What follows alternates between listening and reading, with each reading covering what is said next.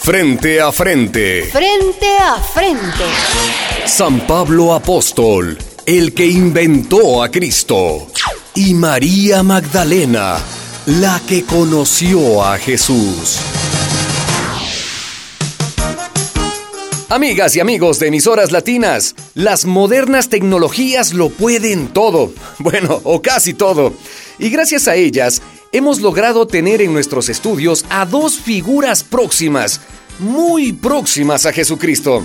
Se trata, como ya saben, de el apóstol Pablo. Bienvenido nuevamente, San Pablo. Y nuevamente mi agradecimiento y las alabanzas a Cristo el Señor. Y bienvenida también María Magdalena, que esta vez llegó puntual a nuestros estudios. Toda, señor periodista, toda. Ah, eh, disculpe. Toda es gracias en arameo, la lengua de mi pueblo. Rabá.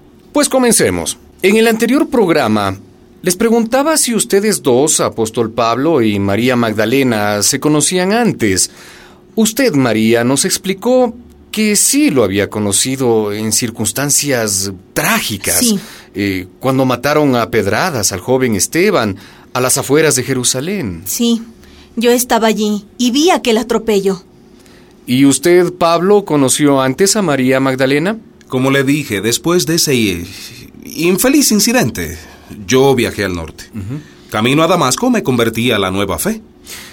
¿Y después eh, se encontraría alguna vez con María Magdalena? No porque yo viajé a Arabia a predicar. ¿Y usted, María, lo volvió a ver en alguna otra ocasión? ¿Cómo no? Cuando don Pablo vino a Jerusalén algunos años después, me acuerdo muy bien de usted. Ya estaba con la barba medio rala y con poco pelo. ¿Y usted, Pablo? Pues siendo sincero, no recuerdo el rostro de esta mujer. ¿Y cómo se va a acordar si usted vino solo a hablar con Santiago, con Pedro y con Juan? Hablé con ellos, sí. Ellos tres eran reconocidos como las columnas de la iglesia. Las columnas. Sí. ¿Y por qué no habló con Marta y María, las de Betania? mm? Eh, Y con Juana, la de Cusa, y con María, la de Cleofás, que estuvo al pie de la cruz.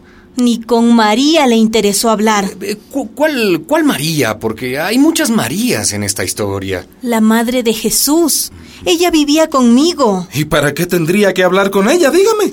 ¿Cómo que para qué? Sí. Usted no predicaba a Jesús. Pero por supuesto. Pues ella fue la que lo trajo a este mundo. Nadie lo conoció mejor que ella. Antes de continuar este diálogo, algunos datos más personales. Usted, Pablo, nació en... En Tarso. Mis padres fueron emigrantes. Había allá una comunidad judía. Eso queda en la actual Turquía, ¿es correcto? Sí, allí es. Antes esa provincia romana se llamaba Cilicia. Allí nací. Hábleme de su familia. Bueno, mi familia era judía, de la tribu de Benjamín. Una familia acomodada, entiendo. Digamos que sí. Mi padre era ciudadano romano y eso nos daba algunos privilegios. Yo también era ciudadano romano. Mm, Romano, don Pablo. Sí, romano. Esa sí que no me la sabía. Pues sí. Y eso me permitió viajar por todas las provincias del imperio predicando a Cristo el Señor, sin pedir salvoconductos. Mm, pues a nosotros en Galilea, los romanos no nos dejaban asomar ni la nariz por la frontera. Y dígame, Pablo, ¿su familia era piadosa? Oh, mucho, mucho. Una familia muy ligada a las tradiciones y observancias judías. Yo fui circuncidado al octavo día, como manda la ley. Ajá. He vivido como fariseo en la secta más rigurosa de nuestra religión. Mm, fariseo también. Fariseo, hijo de fariseos. ¿Le molesta? a mí no. Pero fueron los de su gavilla, los peores enemigos que tuvo Jesús. Le hicieron la vida imposible. ¿Por qué habla de gavilla, María Magdalena? Porque eso eran. Jesús los llamó hipócritas, raza de víboras, guías ciegos que cuelan el mosquito y se tragan el camello, sepulcros blanqueados. ¡Basta! ¡Basta ya! No acepto esos insultos. Emisoras Latinas, la emisora de las causas justas. Participa y llámanos al 000-144-7272. Frente a frente. Ahora vamos con usted, María Magdalena. Magdalena viene de Magdala, ¿Usted nació allí? Sí, señor. Magdala queda a una jornada de camino de Nazaret, de donde era Jesús. He leído que Magdala era una ciudad con bastante movimiento, la ciudad más poblada de Galilea en aquel tiempo. Sí, sí. Muchos comerciantes, eh, muchos marineros. Em, ahí fue que usted instaló, em, digamos, eh, su negocio. Sí, yo puse un puesto de venta de pescado seco. ¿Pescado seco? Bueno, a veces también lo vendía fresco, recién sacado del lago. Eh, Ajá. Pero en Magdala lo que más salía era el pescado seco. Le sacábamos las tripas, luego la salazón. Pero, pero sabemos que usted fue, em, que, que, que usted, bueno, se- Vamos, se- dígalo sin tantos peros, señor periodista. Aunque yo no la conocí, sí supe de su mala fama. ¿Qué? Usted tuvo muy mala fama, María Magdalena. ¿Cómo? Fama de ramera. ¿Ramera yo? Sí, de ramera. ¿Y de dónde sacó eso, don Pablo? Bueno, en la primera comunidad hablaban muchas cosas de usted. ¿Y de dónde venía ese chismorreo, don Pablo, ah? ¿De dónde? De los hombres que querían controlar el movimiento de Jesús, que no soportaban que las mujeres estuviéramos al frente. De ahí venía. Tenemos una llamada. Hola, hola. ¿Aló? ¿Cómo esa mujer puede decir que no fue lo que fue? El Evangelio habla de la pecadora que lloró copiosamente sus pecados de lujuria y ungió los pies de Jesús con un frasco de alabastro lleno de perfume. Por eso, hasta hoy decimos, llora como una Magdalena. Pues a esa mujer la tenemos en nuestros estudios centrales, pero no llorando, sino sonriendo. ¿Algún comentario, María Magdalena? Me río porque ese hombre sin rostro que habla se ha equivocado de mujer.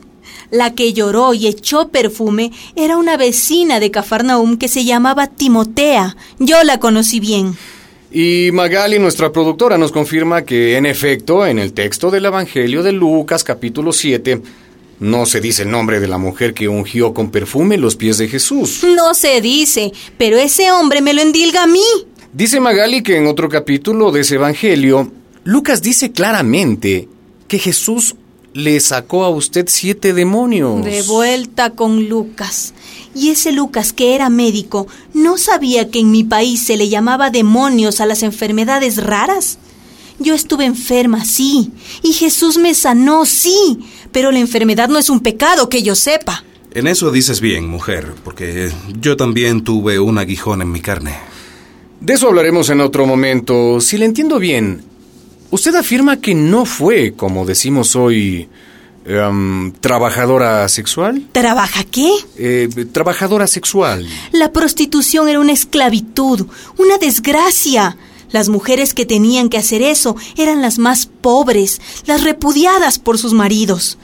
Los fariseos volteaban la cara para ni mirarlas.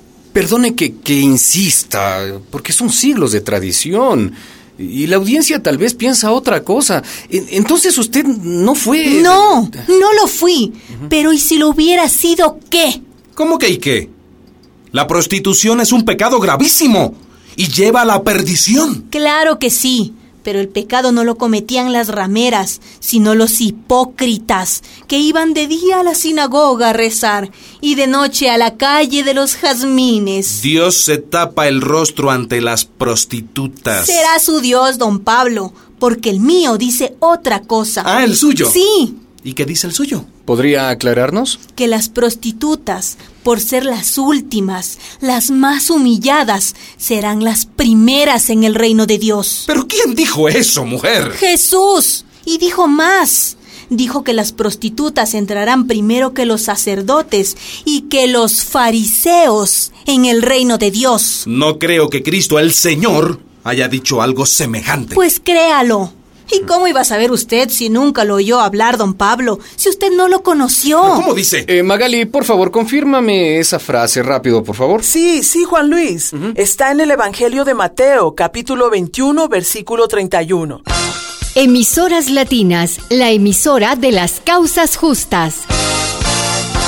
Participa y llámanos al 000 144 7272. Eh, tenemos una llamada. Como saben, Emisoras Latinas quiere propiciar estos debates con la participación de la audiencia. ¿Su nombre y desde dónde nos llama? Buenas, buenas. Soy José María Castillo, teólogo, y llamo desde Granada, en España. Bienvenido a nuestro programa, José María. Eh, lo escuchamos con máximo interés porque entiendo que usted es experto en San Pablo. ¿Experto en mí? Ajá, en usted y en su teología. Porque el problema empezó con usted, Pablo. Y el problema es grave, muy grave. ¿Qué problema empezó conmigo? Si puede saberse. Bueno, lo que decía antes María Magdalena, que usted habló, predicó, escribió sobre Jesús de Nazaret, sin tener en cuenta para nada la historia y el ejemplo de vida de Jesús. Ahí está. Hay que decirlo sin miedo. Los pilares de la teología cristiana los edificó usted prescindiendo de la humanidad de Jesús. Ve, don Pablo. Camino a Damasco yo tuve una revelación. Yo vi a Cristo el Señor. Pero no supo nada de Jesús. Nada. Del Jesús real, del que nació en Nazaret y fue asesinado en Jerusalén. En sus escritos desaparecen las aldeas y el lago de Galilea, desaparece el templo y los sacerdotes. No hay fariseos ni adversarios, ni Herodes ni Pilato. En sus cartas Jesús carece de biografía. Ya lo dije y lo repito. No me interesó conocer a Jesús según la carne, sino a Cristo según el Espíritu. Tal vez ahí está el problema mayor, apóstol Pablo, que usted se inventó un personaje eh, que nunca existió. ¿Cómo dice? Efectivamente. Y lo más preocupante es que la Iglesia hasta el día de hoy ha sido más fiel a usted, Pablo, que a Jesús. Usted no es teólogo, ni usted es periodista. ¿Cómo? Ustedes son embusteros, adversarios de Cristo, emisarios de Satanás, como los que conocí en Corinto. Me retiraré de este lugar. Me levanto y me voy. No, apóstol Pablo, no, no, no, no, no. ¿Cómo se va a retirar así? Claro que me voy. Si usted se va ahora, la audiencia pensará que el teólogo José María Castillo tiene la razón. Eso, eso mismo. Él tiene la En razón. caso el tiempo se nos acaba, bueno, eh, esperemos eh, seguir contando con usted en próximos programas y ya para concluir el tema que despertó tanta polémica. Usted, María Magdalena, ni prostituta ni siete demonios, ¿no? No, señor periodista. Vendedora de pescado en el mercado de Magdala. Esa fui yo antes de conocer a Jesús. Emisoras Latinas llega así al final de su transmisión. Les recordamos que estamos en las redes sociales y en la web donde nos puede escuchar www.emisoraslatinas.net y recuerden, quien tiene preguntas piensa, quien solo tiene respuestas obedece. Estuvo con ustedes Juan Luis. Una producción de María y José Ignacio López Vigil, autores de Un tal Jesús y otro Dios es posible.